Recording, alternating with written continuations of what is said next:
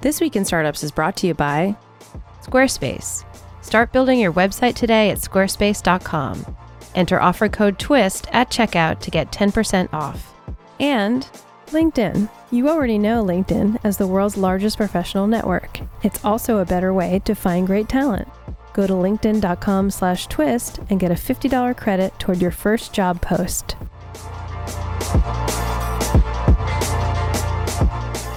To get started here, we're going to talk about the hottest topic with uh, two of the most credible uh, executives in the space. I speak, of course, about ICOs and cryptocurrency.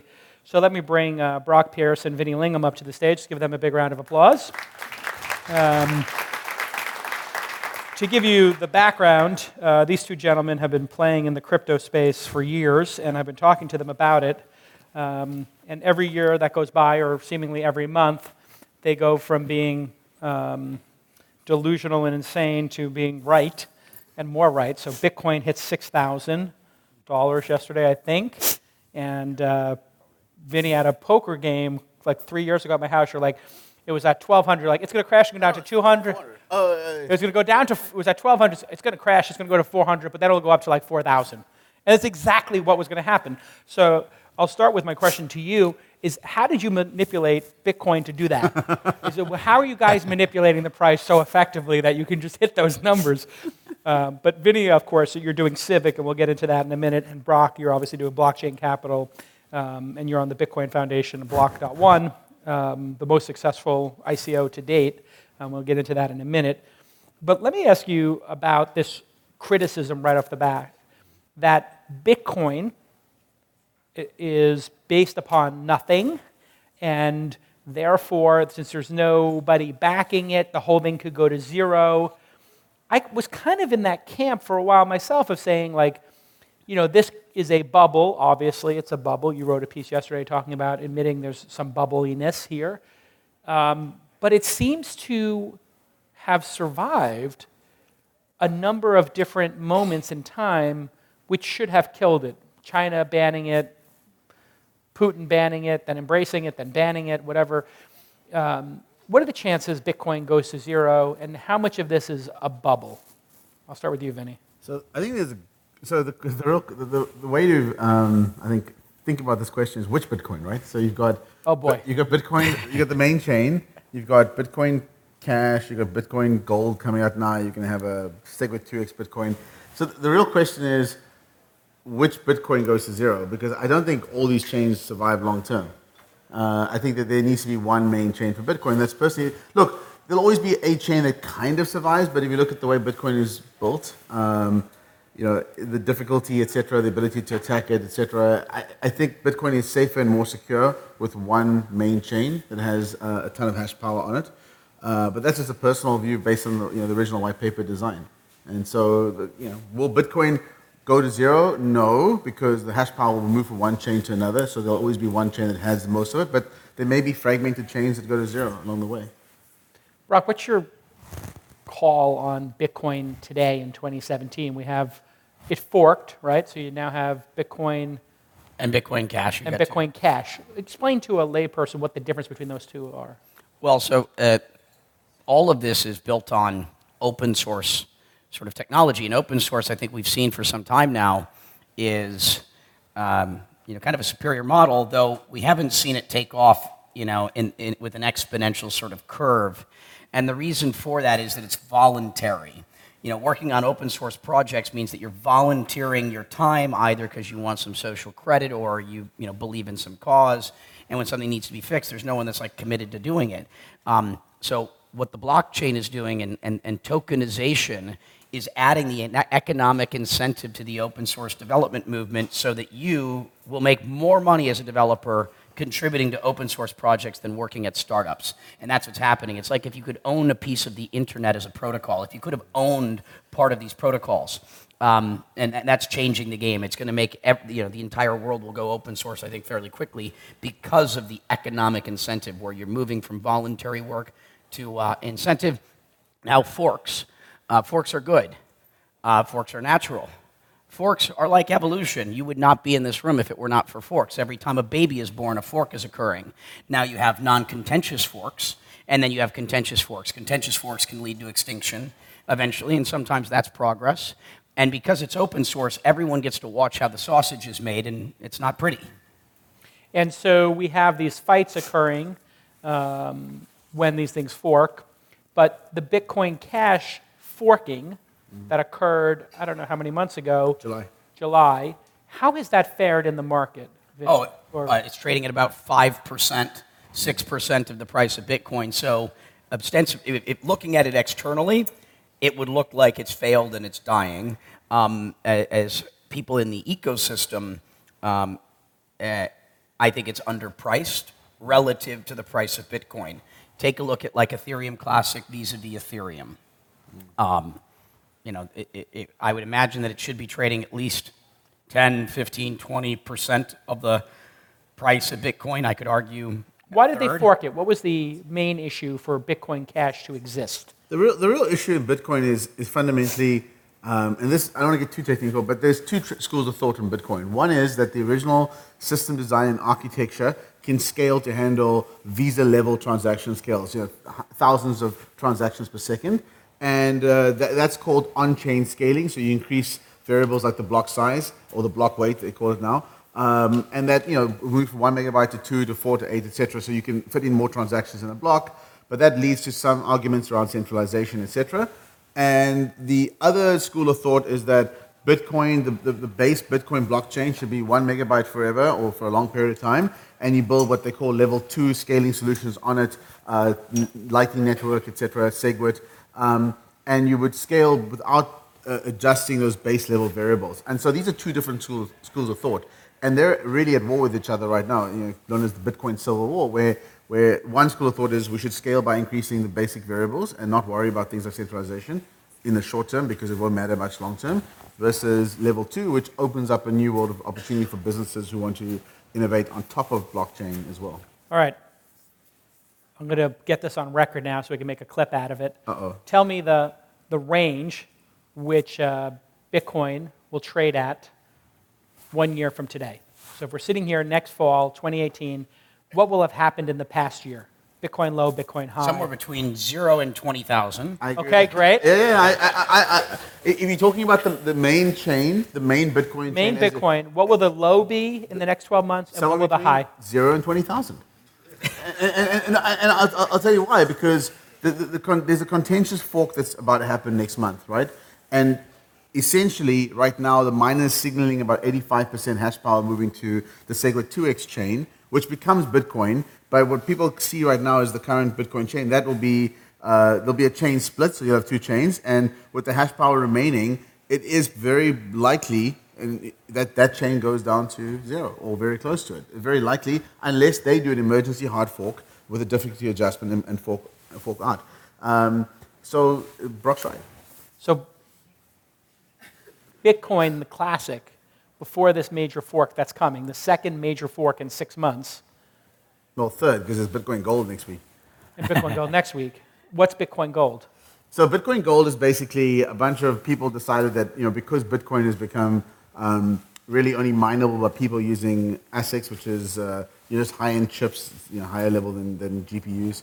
Um, they want to change the, the, the proof of work algorithm so that it works on any normal PC, any CPU, so you can all mine Bitcoin, and that way it's more inclusive, more participatory. Everyone in this room could mine it in theory, uh, and they're maintaining all the other variables. Again, it's a chain. Um, as far as I know, there's replay protection on it as well, which means that the chains don't. It's not really a chain, but it's, it's a bit of a. It's a fork. It's like an altcoin. Um, but yeah, it's, it's happening, and people are now buying Bitcoin because they want to get some of the Bitcoin Gold. Because if you hold Bitcoin before a fork, you get both coins. So buying Bitcoin gets you into Bitcoin Cash and Bitcoin Gold, and then you Not can Bitcoin No, no, Cash no, anymore because no, that no, fork's no. already occurred. You That's have, you have to own the token at the time of the fork. Right. So forking is imagine if you saw Fox or CNN today, and let's say you didn't like one of these groups, or you were you know users of those groups. In in this open source forking world, I can literally say I'm going to go create Fox two. I'm going to make content or CNN two the way that I want. And a bunch of those employees and viewers and fans may all come with me, and I might end up being bigger. It's basically getting rid of intellectual property in some way. It's where you're literally saying leadership can be removed at any time by enough of you know the constituents basically walking off and launching you know version two at the same time, and then it, you will determine who wins in the end. So and sometimes you'll see a team you know, walk away and literally replace the existing management team Because they're not structure. under any kind of employment agreement or anything. They just can just leave and go do their next gig. We're all going to be unemployed in the future, and you know I think what you're going to end up being is members of tribes, and those tribes are going to be decentralized, autonomous corporations of products and services we like. Ah, yes, Squarespace. Squarespace. I love Squarespace. We use it for Launch Festival, Launch Festival Sydney, Angel the Book, Angel Podcast. We love Squarespace here at This Week in Startups. You can turn your cool idea into a new website and showcase your work, blog, publish content, sell products and services of all kinds, promote physical or online businesses, announce upcoming events or a special project like launchfestivalsydney.com, which we're doing next June. We'll be in Sydney for Launch Festival, and we built a Squarespace site in just a couple of minutes. Beautiful templates created by world class designers, powerful e commerce functionality that lets you sell anything you want online. Everything is optimized for mobile right out of the box. So when you pull up a website like launchfestivalsydney.com, you'll see it looks great on your iPhone, it looks great on your iPad and your desktop. Ah, yes, you can buy domains and choose from over 200 plus extensions, analytics to help you grow your business in real time, built in search engine optimization, free and secure hosting and there's nothing to patch or upgrade ever. 24 7 award winning customer support. So here is your call to action. Go to squarespace.com for a free trial. And when you're ready to launch, use the offer code TWIST to save 10% off your first purchase of a website or a domain. That's right, use the promo code TWIST to save 10% off your first purchase of a website or domain. Just go to squarespace.com. So if you're a developer and making $150,000 a year working at Google or a startup, you could buy $100,000 in whichever coin you like most, go to work every day trying to increase the value of it, Yes, and and you'll make a lot more than that. I mean, you should all quit your jobs if that's what you're doing. right. Okay, got it. I mean, instead of working in the world of dinosaurs. Why, This is why we have thousands of, of altcoins right now. Right. Because these developers were, you know, they, they own too small a piece of Bitcoin or whatever it is after take took off, and they decided to go in, you know, for lots of reasons. But they say they leave the Bitcoin community, they go build a new type of coin, and they get they rally people around it. That coin goes up in value, so the incremental work they put into that leads to disproportionate returns for them because they started the project or some something along those lines. Well, so the point that I've been highlighting here is that um, the corporation itself is kind of where the problem lies. Um, that I can, I think, directly attribute many of the world's problems to the corporation. Corporations didn't exist prior to the Industrial Revolution in the way that we think of them. Prior to the Industrial Revolution, over 90% of the world's population were entrepreneurs. They were tradesmen, craftsmen, etc. Other than the church and state, you didn't have any giant centralized institutions. It was the Industrial Revolution that led to the, you know, the corporation as we think of it, and that was created as a vehicle to be able to take in the the capital necessary necessary to finance this, and that moves us into a world of like Six Sigma, repeatable processes. It was about how can I create efficiency of scale to deliver better price, and I, how can I make that a really repeatable process. Now, technology has changed all of that because we moved from a world where it's about building really repeatable processes to you know operating with agility because of all these exponential sort of technology trends. Agility is what is rewarded. You know that's how success is created these days. Um, but you have three general constituents in these corporations. You've got the, the employee, uh, you've got the customer, and you've got the shareholder. The, the, the customer just wants the best product and service. The employee wants to do something they feel good about and be remunerated to the degree that they can live their lives. And the stockholder just wants to get maximum ROI. There's a complete misalignment of interest between these three parties. They all essentially want the best deal. You know, the, employ- the customer would like the product for free if given a choice, money for nothing, chicks for free, whatever. Then you've got the employee that would preferably like all the profit if they could have it, and the shareholder still wants all the money. Um, so the problem is with this misalignment of interests, it should come as no surprise that we've got lots of problems in the world.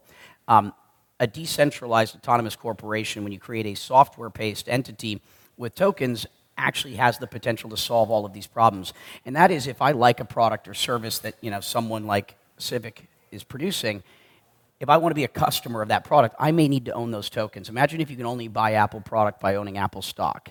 What happens is if I want to become a customer of that product, I'm going to end up owning tokens, which makes me look a little bit like a shareholder. And now that I'm benefiting from everything happening within the ecosystem, I'm likely going to want to be a contributor too, meaning I'm going to tell my friends about it. I might actually go develop apps on top of it. I might go get involved and just contribute all of my effort to it. And so what happens is those three roles become collapsed into one, where uh, uh, there's no misalignment of interests. Anything that any of you do to add value to the tribes that I support benefits me. And so instead of in this old world where I've got information of value, I think, oh, in this zero sum game, I can do something with this, so I better keep this knowledge to myself. It's all proprietary. Anything anyone does to support that system benefits me, anything I do. So what happens is, if I have knowledge, I should give it to all of you. I want to give it all away, open source it, because if any of you do anything with that information, I benefit. And so you don't want to build proprietary things. You can go from having a world of me to a world of we because everyone benefits most by sharing everything. You know, the corporation is a, And this is what- created a misalignment of interests. This is what the employee stock option plan was supposed to do. Why didn't that work in your mind? Again, it's just an old architecture. It's a, Well, it's, it's, it's a it did- it did paper work. product. It did work to some extent, right? Yeah, I mean, you have this cult of people working at Facebook who are like, oh, yeah, copy Snapchat? Sure. It make our price go higher. So they're part of that tribe that's like, we have these options. It doesn't work, but, But the users it's, don't. it's the same problem that Bitcoin has. I mean, once you get to a certain level of scale where your individual contribution doesn't move the dial that much, that's when it breaks down. In a startup, everyone, Why does it break down? well, because your, your, your individual efforts cannot move the dial that much. And that's a bummer It's for a bummer. people. Absolutely. They don't feel the feedback loop. so then they leave and they start new companies. yeah, So Facebook has to overpay employees to stay, right, and that's how they maintain their IP. right. And it's working so far. It works because they're, because they're on a high growth trajectory. It The doesn't thing- work when their earnings flatline and go down. Okay, the thing I keep hearing about, and I was like, this is an idea that I thought about when I first heard about the coins, and it turns out there's a company doing it called Steemit. Yes. Yeah, that's my partner at Block One, Dan Larimer. He built this Steemit project. He also built BitShares. He also invented the concept of a DAC, or a decentralized autonomous corporation. He built the first decentralized app, or DApp, called BitShares, which was a decentralized exchange, and then he built Graphene, which is version two of the tech and Steemit that came with it. His last two projects are the most successful blockchain applications in terms of use in the world. Um, so Steemit is like Digg or Reddit, mm-hmm. where you post some piece of content, could be an opinion piece, could be a video explaining something, and then people vote it up with tokens of some type. I don't know if it's Ethereum or No, Steem is the token. Steem is Steem is the token. So you vote it up, but then you can cash out those Steem tokens for real money. Yeah, imagine on Facebook if you know everybody had Facebook money, and anytime you liked something, you could give them a penny, a nickel, a dime, and you started to have this. FU coin. Yeah, sure, exactly. Um, call it whatever you want. Um, but what's what's happened there is you start to get this very interesting sort of feedback loop. So if a like was a tenth are, of a are penny. benefiting from the performance of the product, which you know it's really community building, which is why I like to say tribe. Um, what you're trying to do is get thousands of people to um, uh, volunteer their time and effort because they've become participants, they've become contributors to your ecosystem. And it's really all about community building. If you want to be successful in this, this new market, you know, it's all about how big of a community can you ultimately build.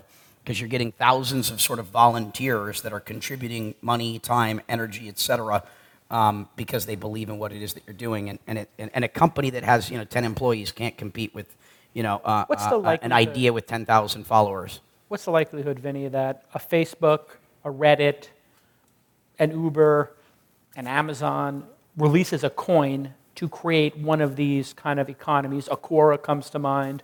Reddit and Quora seem the most likely to me because they have pretty savvy management teams and they have this infrastructure in place. What do you think the chances are of a major company, 100 million users or more, billion dollar valuation more, releasing a coin in the next year to do this kind of thing? I think it's very likely that one of them will, will, do it. I think there's a good chance. I think, I mean, look, Amazon. Who would you put in the list? Amazon should be the first to do it if you think about where they're positioned. They've already got Amazon coins. All they have to do is make sure there's a blockchain. They do have Amazon coins? Yeah, but it's, not, it's not blockchain based. It's, it's a digital currency for buying virtual goods. Oh, okay. Yeah. So they could take that to the blockchain and say, okay, Amazon coins are not tradable. It's a, it's a real digital currency uh, and more transparent. So they, they should or could be the first to do it.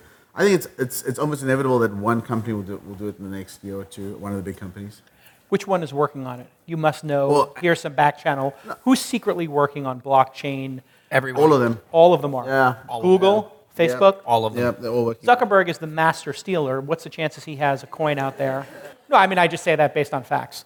Um, based on behavior. I mean, he's the master thief, right? So, what is the chances the master thief deploys this in the next year or two? Look, these companies don't move that quickly. So, you- you know, I don't know. He copied Snapchat right quick. So, Yeah, it took a couple of years, but like li- li- li- you know, this and and he'll try and buy first, so we'll hear about that first before they, they build. Um, you- uh, look, I think you will see in the next year or two it I have too much information, so no comment. Yeah. so you know they're working on it, correct? No comment. You know, have you seen like job wrecks and stuff like that for crypto people? For, I mean, at, at, at entities, yeah. I mean, it's. Uh, I mean, you'd be shocked. Like J.P. Morgan, I mean, J.P. Morgan, Jamie Dimon has a direct report with over 100 people working for him in this area. So, you know. Wait, Jamie Dimon, the person who said Bitcoin's a scam? Yes. So he's got 100 I mean, people. was very clear to say that uh, blockchain is legit. You know, I just am not a fan of Bitcoin. Why would we want anything other than government issued money? Now, um, Jamie Dimon is doing his job. He's talking his book. Um, his job is the incumbent is to protect the status quo. Um, you know, our job as the innovators is to challenge the status quo. So there's nothing. Jamie's doing his job. His fiduciary duty is to say this stuff. And if anything, thank you, Jamie, for continuing to validate what we do. When you see people make those types of comments, that's when you buy. really? Absolutely. Hey, everybody, let me take a moment to thank our friends at LinkedIn for partnering with us here on This Week in Startups. Have you tried to hire somebody lately? It is hard. It's brutally hard. I know. I've got many open positions at inside.com, at launch, trying to grow This Week in Startups and the Angel podcast. It's hard to hire people. There is a war for talent today in 2017 going into 2018. It's incredibly hard to find great people. And you know the drill. You post to those job boards and you hope that you're going to find the right person. But let me ask you a question. When was the last time you checked a job board? You didn't. You haven't checked a job board in forever. Most people never check job boards, but there is a place where people go daily to grow professionally and communicate with other senior level executives, and that is, of course, LinkedIn. And 70% of the US workforce is there. You know it as the world's largest professional network. We all do. But it's a great way to find talent.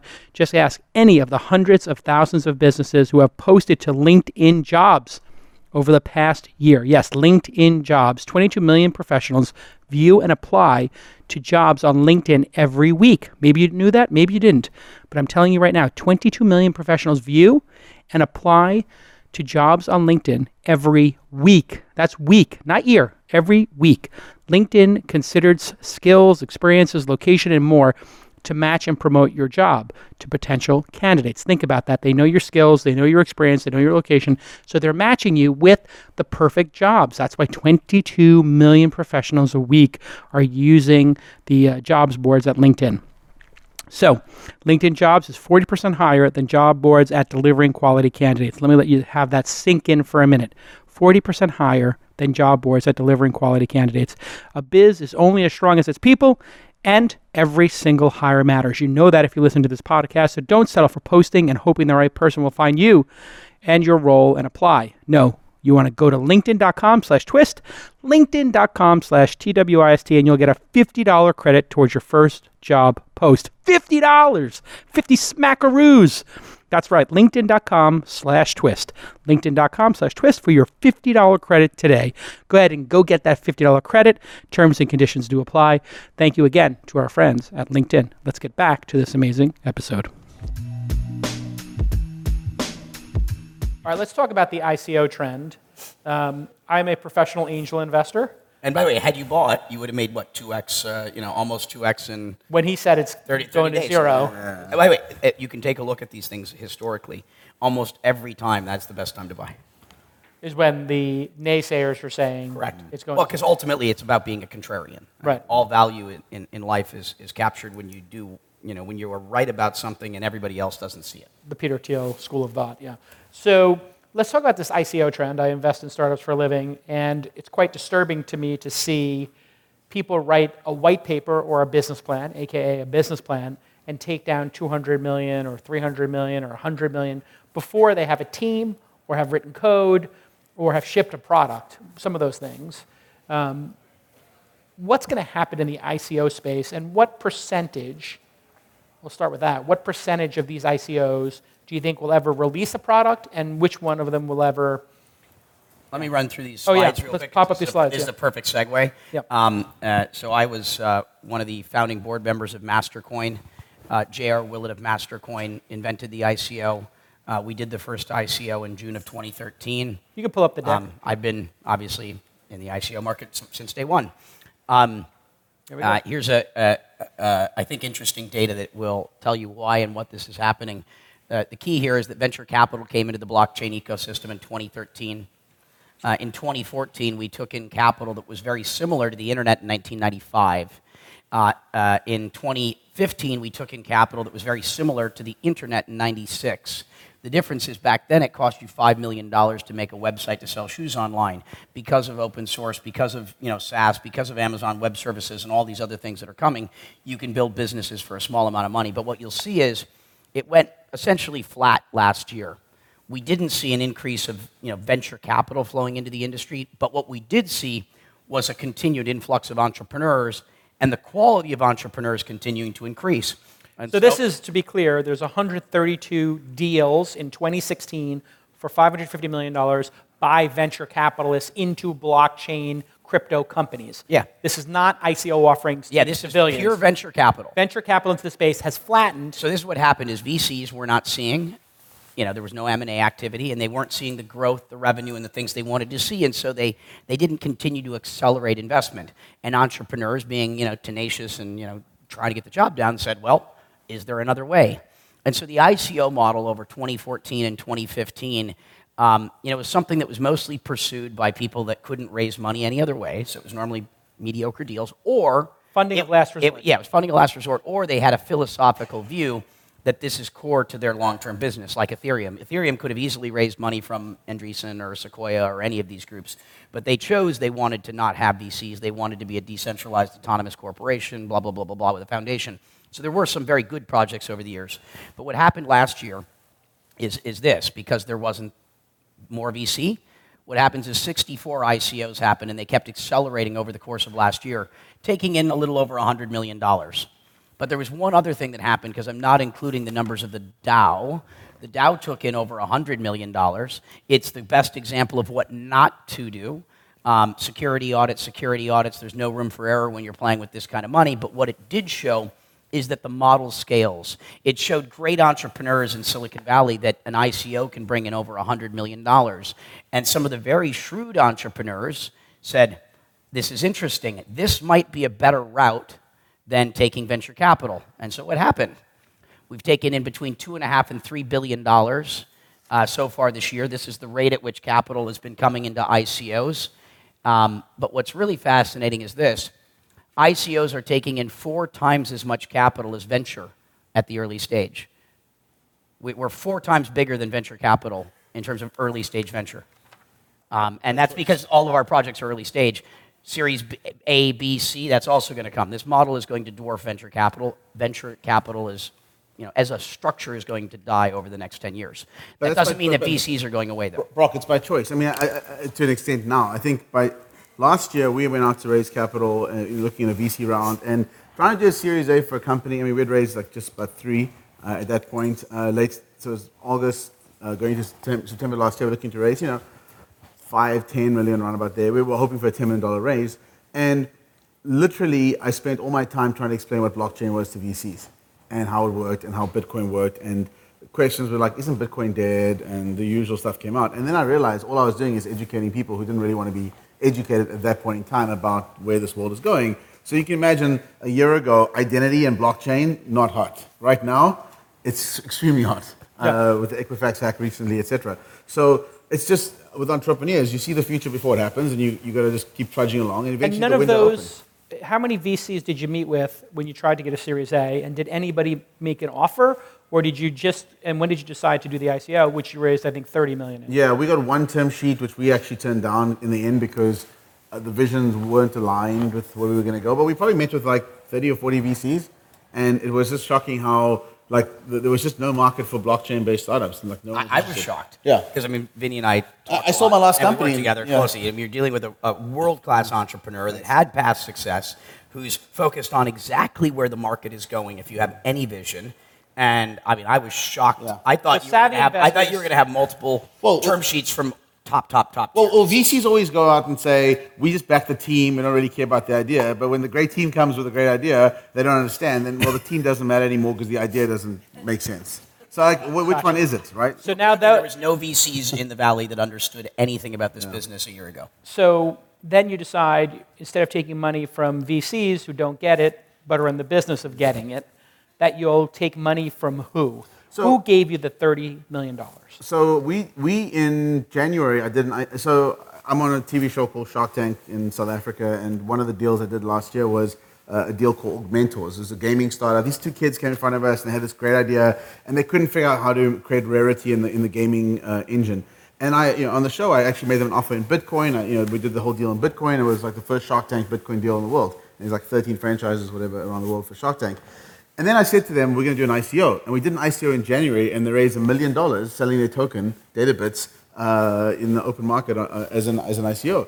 And after that, I was like, okay, this is actually interesting because literally it's clearly working. People are willing to buy these assets, they're willing to transfer Bitcoin for it. So, as Civic, we're going to go out and do an ICO. And we basically looked at doing it, uh, trying to raise between 5 and 10. And eventually the market got really hot, and we said, okay, we're going to we're going to set the 33 as the number, the real target that gives us enough runway to get where we, want to go. And we had over 100 million bucks worth of commits. And we still capped it at 33, though. So you still capped it. Yeah. That was a mistake. No, I don't think so. So one of the things that when we analyze the market, one of the things you don't want to do in running an ICO is you don't want to absorb all the liquidity right into your, your token sale upfront because it, it, it removes the notion of, I mean, in my opinion, removes the notion of scarcity, which means that people, everyone who would buy your token bought it in the, in the ICO, who's going to buy it afterwards? How's the market going to trade? You have no aftermarket support. and, uh, and uh, there's no aftermarket support. And because we literally had 3x the, or, you know, the demand for what we sold, right now our token's trading at 30 odd cents or as, as high as 80 cents, and we sold them at 10 cents. So everyone who bought, you know, When they buy these tokens, they don't own equity in Civic. No, it's it's not equity. It's a utility token, yep. which means they own what? So I've written a blog post about this, my blog, vinnylingham.com, check it out. Really spoke about what, we, what I call as a utility token, so public utilities. The world's changing right now, so you're going to have a situation where ID verification is purchased as a utility. Um, Wi-Fi tokens can be purchased as a utility, etc. So these are, these are things where in the, the world of tomorrow, these resources can be bought and owned, and it's publicly available, and people can just buy and use them. So it's think of it as building, um, uh, you know, electricity, internet, etc. These are public utilities, and that's what the company, as the equity structure, we're busy building it. We own a portion of the of the tokens that are out there, but we're creating these utilities that are just basically open for the market. So the people who are buying the, the Civic utility tokens are buying it though because they're speculating and they want to own the upside.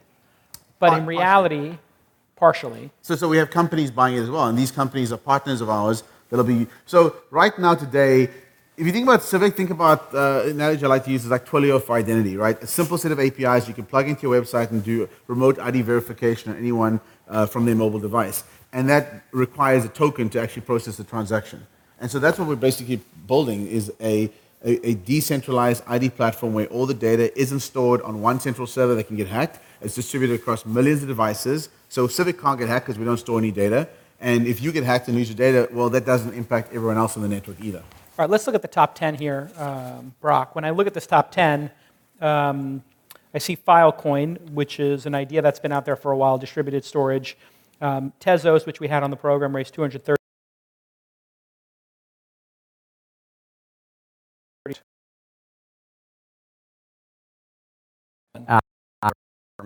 EO.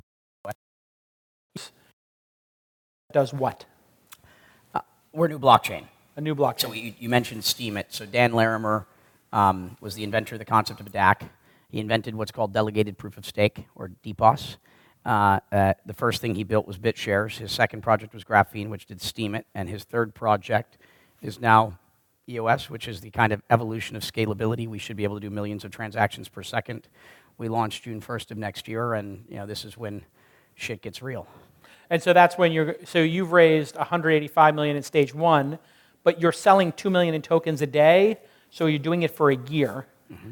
2 million times 345 days, but yeah. Yeah, so 345 days, okay. So that's like $700 million that you could potentially raise? Uh, we're almost there. You're almost at 700 million. So you're, EOS is now by far the largest. Yeah. What, how are you going to deploy 700 million or 600 million dollars? How do you deploy that? Because, and does it worry you that you're going to hit a billion dollars raised before the product's in market? Because that companies that usually get a billion dollars influx of capital have billions in revenue, and uh, yeah, people get stock in it because now they're paying for this. They're not getting stock in EOS; they're getting tokens. Um, it's more, even more complicated than that. um, but for the purposes of, uh, I think, trying to give the, the shorter answer, um, uh, uh, yeah, we'll end up doing well north of that. Now, testnet and things of that nature, people are going to be developing on. If I had to project when we launch on June 1st, there will be no less than a thousand applications launching simultaneously with us. The whole development cycle along testnet, you will be watching build. Uh, you know, I mean, this will be the biggest product launch there's ever been. I mean, this is like Windows launching, but much bigger. And what will it do? It'll just Allow be Bitcoin, for, Ethereum the, competitor? Think, yeah, think of the, it, it, well, they're not really competitors. I, am chairman of the Bitcoin Foundation. Obviously, I was one of the main and continue to be one of the main supporters of Ethereum. Um, uh, they're different things, and you're going to have different blockchains to serve different functions. Um, Facebook gets 52,000 likes a second. There are a lot of things that require high transactional throughput and things that specifically shouldn't you know, need customers to have tokens to pay fees. You know, EOS is focused on kind of that mass scalable uh, um, enterprise stuff, and that comes with a trade off. Um, and that's where you know it's not proof of work. This is delegated proof of stake. Um, and so I think that there's going to be multiple su- successful projects, and the things that will define those that are successful versus those that are not are: did they design their products to be good for their end users? Did they end up building a vibrant community of, of people that are contributing? You know, Dan Larimer obviously has you know uh, the biggest following of developers in the world after Vitalik. So I mean, we already have. I mean, the development pipeline of things coming are we'll have never seen anything like it. Hence the reason why uh, our token sale has had the level of contributions it has. We also don't allow U.S. persons to participate. So you're going to raise a billion dollars from outside the U.S. for tokens probably, to build probably at least, a, at least a couple would be my guess. A couple of billion, yeah. maybe even two billion. So some, some percentage of Bitcoin and Ethereum will shift over into EOS. Yeah, I mean that's. And this is there's, all. There's a lot of interesting projects in the space. Huh. I'm also one of the main advisors to Bancor. I'm also a major investor in Filecoin, Kin. You know. And you didn't take American investment, so Americans have been locked out of this opportunity and or protected from it by the SEC. Yeah, well, so the, the, the problem uh, generally is that 99% of your risk comes from the United States and only about 15 to 20% of your capital. And so um, I generally tell most uh, entrepreneurs looking at a token sale or an ICO to, to, to block the US if they don't know what they're doing, if they don't have the budget to have the best lawyers, because that's where all your risk is. I go, you can leave 15 to 20% of your money on the table and you know, mitigate most of what are your long-term risks. If you want to play in the United States, you better know what you're doing. So, I mean, I, uh, with Blockchain Capital, our third fund, I did an ICO of a security. I did the only, I guess, ICO of a security to date. I did that earlier this year, and I wanted to show people that it doesn't have to be a utility token. Um, a security token has very different features that it can provide. You're able to offer your users rights. You're able to offer them equity in the form of tokens that are liquid and tradable. You can be able to offer them royalties, you know, dividends. You know, think of if you're an artist making a song or a video. You can make a song and basically sell tokens which are the intellectual property of that song. So you can finance your art through contributions from fans that would own part of the song that would pay dividends or royalties directly to you as a token holder. Um, you know, uh, I mean, this is where the market's going to go. I mean, essentially everything becomes peer to peer over time, and all of the middlemen that are, you know, the capital allocators, you know, they're going to have to be really good. They're going to look like hedge funds. There won't be VCs in the future that can sit on capital for 10 years and take their time. You know, they're going to have to basically mark to market um, and perform more like hedge funds. You know, the future of this stuff is going to be liquid. Um, goes my other blog post on capital formation. Oh, that's the other huge thing that's changing. Is I, I should have left a slide in here on you know, that this is a global phenomenon. Historically, most of the world's innovation has been occurring here on the west coast of the United States. And the reason why is not that we're the smartest. It's not that we're the best. You know, we're pretty good. But um, access to capital. Uh, we, have, we have access to capital. Yeah. I mean, I there's so many deals because I, I invest globally where it's like this is a deal in Germany. I passed on it even though I love the team. They were further along, but I preferred to invest in the in the entrepreneur here in the Bay Area because I knew, you know, where's that next 20 million going to come from? I have to think through subsequent financing. Well, it's not, it's not just that. It's a, I mean, t- typically, if you go to other parts of the world, there aren't company companies don't have a corporate development position in the company outside the US. Outside of Silicon Valley, they're not. You know, you try and get a corp dev role in Cape Town or Germany. The, people don't have teams or people dedicated to buying smaller companies. So as an investor, your liquidity options are very limited. In the Bay Area, you know, you can always find a, a- you know, you need to sell a company. Jason's very good at this. You'll find help a startup, find a corp dev guy to chat to, you know, acquihire, whatever the case is. You can get your money out or at least roll your shares into something else. The rest of the world, they just die or they just become zombie companies. This is different now because now you're investing in something which is liquid. You want to get out, you get out of whatever the market price is. Which means there could be runs on the market. And a lot of the great wins that have occurred is because people were locked up. Mm-hmm. Isn't long term being locked up in a share also virtuous? I, I mean, I think. Well, that- that's different though, I want, I want to see founders. You know, uh, th- there's two requirements for me to invest in a deal today because I, you know, I, it's just called you continue to, you know, kaizen, you know, and improve everything. Um, uh, one is that I expect to see, you know, founder lockups, things of that nature. I don't want to see founders, you know, in a position they can sell tokens right out the gate. I, Which is I- what Tezos did. Tezos took 10% or each or 20% of it. they, they capitulated at the last minute. It was supposed to be eight percent, and then I think they reduced it down afterwards. I can't remember what the number was, but I, after that, that I, I didn't like that term. I felt that, that these are some of those examples Explain of what the maximum term was. grade. I, I mean, taking a, you know, basically making a fortune on uh, founders got eight percent. They were going to we're eight going to percent take of eight everything percent of for, the for- money before raised. having delivered anything. Yeah. So they took $16 million of They were going each. to, and then after a lot of, you know, and literally in the first, last week or two before it happened, they, they changed their mind.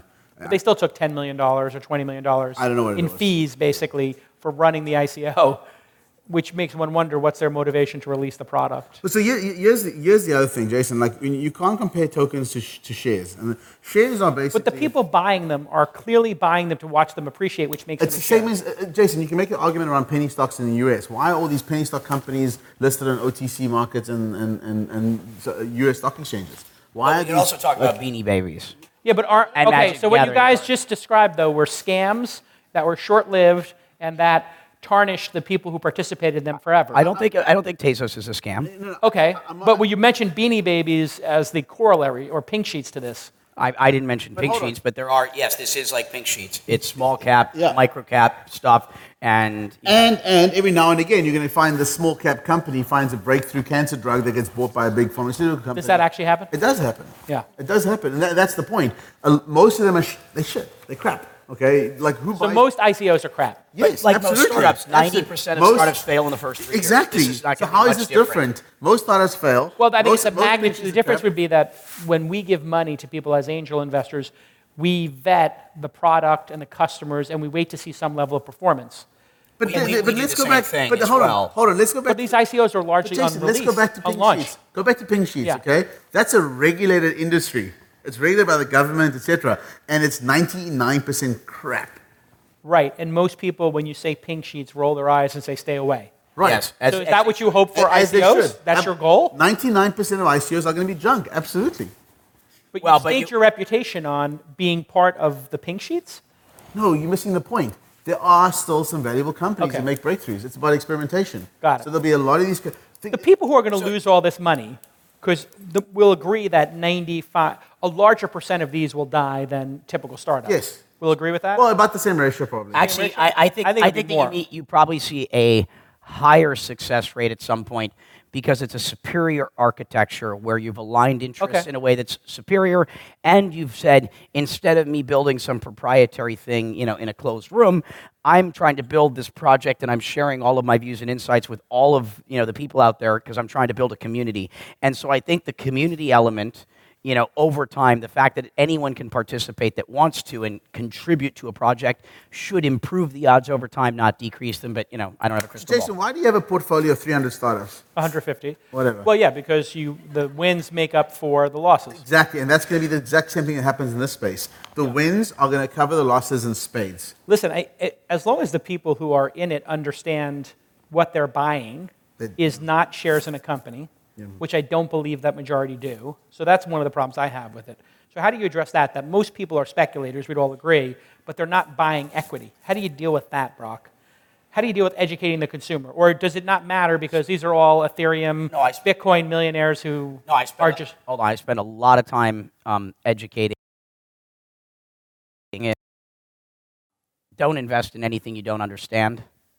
Um, and anyone that tries to sell you, buy my thing, buy my thing, that should be a red flag. They might be So naive. buying ads on for your ICO, bad sign. Well, not necessarily either. I, I get that because if you have product a million and a half dollars on Facebook ads and things right now today, you're going to probably see $20 million of ICO capital, but tha- that's changing. That's, the the market is obviously changing every month and rapidly. So the main thing is uh, FOMO um, is driving a lot of this. People, you have an asymmetry of information very similar to the 90s, where people that have the knowledge, you know, there's a small number of people. You have, you know, crazy returns, so you have a, a huge influx of newbies um, uh, that you know want to get in on it. Now you have every con man and criminal and cockroach possible. They're in the middle trying to rip you off. So if you don't understand something, don't do it. You're not late. There's only 10 to 20 million people in the world playing with this. This is where the internet was in like probably still only 90. so none of us here can feel bad that we're not doing this. Yeah, the Netscape. Plenty of money to be made. Yeah, the Netscape moment hasn't even happened yet. I would definitely get in. Yes, we're in a bubble of some sort, but the question is when did that? We, they said we were in a bubble in the internet in 97, 98, 99. Do you know what the market cap of internet or tech stocks was during the height of the dot com boom? It got up to 6.7 trillion. That was when it was on a Western phenomenon only, and that's not inflation adjusted. I can make a compelling argument that it should have been 50 trillion if you had the similar elements to what we have. And what people were betting on at the time is the future potential of a new technology. We're at 150 billion. You know, this is probably 96 in terms of where the bubble is. You know, and there will be minor corrections along the way here, but you know, I mean, if, if this at, is at all similar to the internet, and I would make an argument that this is the new internet. I think the entire internet's going to go away as we think of it. Think of the internet we use today as an insecure data transport protocol. The blockchain is adding the security layer to all of it. So we're now a secure data transport layer. And a currency. which well we add everything. It's the, the problem is it was just a da- it was an insecure data sys- uh, way of transmitting data. Now we can transmit data securely which makes not just these limited number of market opportunities available we can now do anything on the internet. It's the new internet. Everything has to be rebuilt to be secure and it needs to be rebuilt you know in a much more si- simple form. It's got to be designed for something like a blockchain because that's how you get rid of the attack vectors There's a big audience around the world that's been trying to get into technology investing, and for, for various reasons. Like from a regulatory perspective, you can't go if you're a South African citizen, you can't go invest in the U.S. stock market. You don't have a social security number. You can't participate in the market. There's laws around that, etc. So what's happened over time is that the, the world's come together and said, well, we want to we want exposure to these high risk assets. I wrote a blog post about this, which basically I, you know, explained that the millennial generation they don't care about losing ten grand. The guy wants a, he wants a lottery ticket. He wants to buy the next Ethereum, the next Bitcoin. And so these people can't get access to foreign assets in the US because they don't have relationships with the Sequoia to get into their funds. Or, and even if they did, they wouldn't have enough money. But this gives them an alternative. So they, I, I think you- you're going to see the way the world shapes. And, and Brock's right. This it, it is published right now. There'll be some corrections, and we don't know how big it's going to get. But there are going to be some big winners coming out of here, which Ethereum, Bitcoin are clearly already there, and a few others um, lining up. And there's going to be lots of losers, but net net, I think we're going to be better off in the world in 10 years' time as a result of this, this new revolution of way finance is done and where you're able All to attract capital from parts of the world that previously wasn't, didn't have the exposure to tech. Um, so you guys both agree to uh, come back next year, and we'll we'll make a, a short flash video, a, a short like summary of this video. Bitcoin Classic. What is the or the the Bitcoin with the oh, call largest? it Bitcoin Classic. There's actually another. There's Bitcoin another one Classic. I know that. well, Bitcoin, whatever the whichever Bitcoin has the largest percentage of miners or CPUs or whatever. You, what do you call So it? even that's contagious. So That's people, like, I, I How do we make the bet? Let's just make the bet right now, and the bet will be for the Bitcoin price. So we say six thousand is the number right now. Okay. So we're going to bet on Bitcoin. So I think what, I think the only way to do this is it- it's not to pick which Bitcoin we let's say what's the aggregate price of all the Bitcoin forks combined. Yeah, that's probably, Okay, yeah. so the Bitcoin first. The a- so right now, what is it? Uh, six Six thousand thousand and change. Six, six thousand change. Six thousand what? and change whatever it's Oh, 6,000, got it. six thousand one Okay. hundred whatever we'd have to go look right. Oh, if you added the three coins together. Or the full five coins. Yeah. The four or five, so you're at 6,300 or something now. Okay, so everybody uh, write down on a piece of paper what you think it is. I'm going to write down here. Okay, you don't have a piece of paper. Uh, all right, here, take this. Write it, write it down. Don't look. See, Brock is a poker player. Played with him before. Not, he's not even looking at what he's writing. He's looking at his smile, trying to get a read.